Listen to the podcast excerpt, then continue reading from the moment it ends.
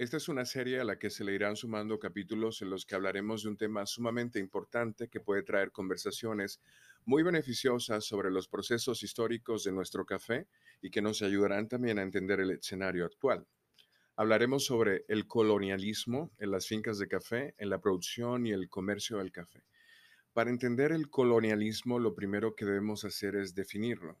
Lo vamos a definir como la política o la práctica de total o parcialmente tomar el control de la tierra para colonizarla, ya sea como colonos o para explotar los recursos de este lugar, para explotar económicamente ese territorio o país. Pero nuestro enfoque es el café, este recurso que ha sido explotado durante años. También es importante entender que el colonialismo tiene un efecto que trasciende la economía no solo acaba en estos tipos de sistemas grandes económicos o de poder, sino que también influye sobre nuestro lenguaje, las artes o religión y fuerza a una cultura dominante en un lugar, a menudo la desplaza o la erradica, esos elementos de una cultura que ya forman parte de esa zona.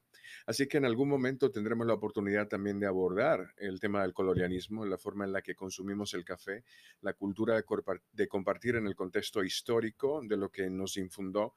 Y es interesante entender esto. Muchas de las formas de comercio del café, igual que las de consumo, tienen influencias de esta época algunas son muy buenas desde el punto de vista social, evolutivo o quizás económico, pero otras necesitan ampliar la conversación y por eso pienso que enriquece este tipo de diálogos. Además nos ayudan a comprender muchas situaciones que tal vez la gente que consume café no sabe.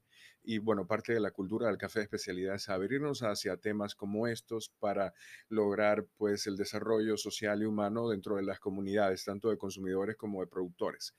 Para realmente participar en esta conversación necesitamos echar un vistazo al colonialismo extendido por todo el mundo. Y la forma en la que vamos a hacer esto es moviéndonos siglo tras siglo por la forma en la que los países productores de café fueron afectados por las potencias coloniales. Para entender la propagación de esto debemos comenzar en la época precolonialismo, en los años 1400. En los años 1400, Europa estaba en el crepúsculo de la Edad Media. Las economías feudales de base agraria estaban comenzando a caer a favor del mercantilismo impulsado por el comercio. Estas sociedades ya no estaban puramente preocupadas por el sustento, ya tenían sustento. Había un mayor interés en el comercio de bienes y recursos, y no solo el comercio, sino la, obtención de algunos beneficios a partir, a partir de esto. Entonces podemos definir el comienzo del colonialismo por dos eventos principales. El primero es en 1488, un explorador portugués rodea la punta de África por mar, lo que abre un paso naval hacia, de Europa hacia Asia. Y esto obviamente eh, es un paso enorme en términos de las rutas comerciales que se ofrecen hacia los países europeos. El otro evento, y yo sé que muchos de nosotros estamos familiarizados con eso, es lo que sucede en 1492. Navegando bajo la corona española, Cristóbal Colón trata de encontrar un nuevo pasaje a la India, navegando hacia el oeste a través del Atlántico. Y en este pasaje transatlántico tropieza con las islas que están dentro de las fronteras contemporáneas de las Bahamas, Cuba y Saint Domingue, la española. Fue prácticamente un accidente el descubrimiento de América.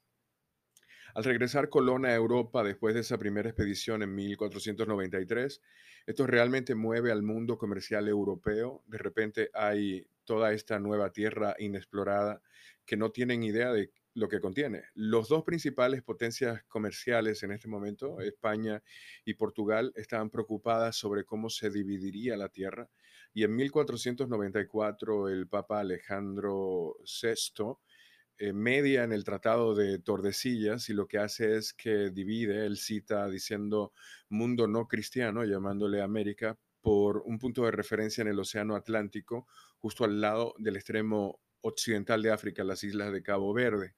El decreto de 1494 dice que cualquier tierra al este puede ser reclamada por los portugueses y cualquier tierra al oeste por los españoles. Y esto prepara el escenario para el aspecto del colonialismo que se desarrolla en nuestros países entre 1500 y 1600.